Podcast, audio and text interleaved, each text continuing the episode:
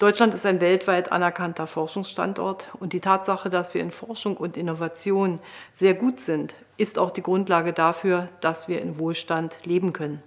Deshalb geht es darum, dass wir immer wieder auch junge Talente fördern und da ist der Wettbewerb Jugend forscht eine exzellente Möglichkeit, um genau das zu tun. In der nächsten Woche werde ich 60 junge Menschen treffen, die Preisträgerinnen und Preisträger von Jugend forscht und auf dieses Treffen freue ich mich ganz besonders, denn dort gibt es immer wieder Beispiele, wie junge Menschen, Schülerinnen und Schüler den Weg wagen, aus dem, was sie gelernt haben in der Schule, Neues zu denken und in die Praxis zu überführen.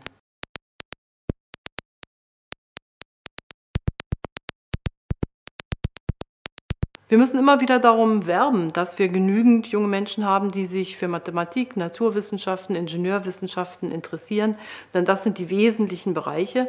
Gerade in der augenblicklichen Zeit passiert ja durch die Digitalisierung sehr, sehr viel, völlig neue Forschungsgebiete eröffnen sich. Und deshalb ist es ein Erfolg, dass Jugend forscht schon in seiner Geschichte eine Viertelmillion junge Leute dazu gebracht hat, da mitzumachen.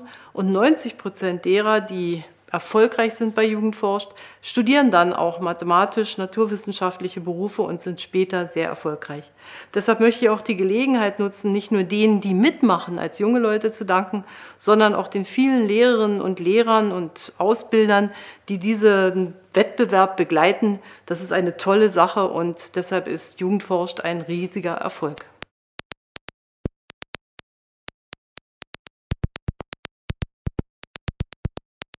Ja, es ist ja gerade so, dass man auch im jungen Alter ganz besonders über den Tellerrand hinausdenkt.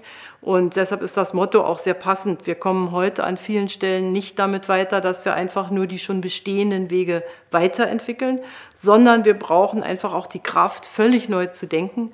Wir haben jetzt gerade im Kabinett zwei Agenturen beschlossen, die sich mit disruptiven, also Sprunginnovationen beschäftigen. Und wir müssen lernen, dass nicht jede dieser Innovation gleich ein Erfolg wird. Aber unter vielen, die vielleicht nicht so erfolgreich sind, sind dann wenige, die uns wirklich ganz wesentlich voranbringen.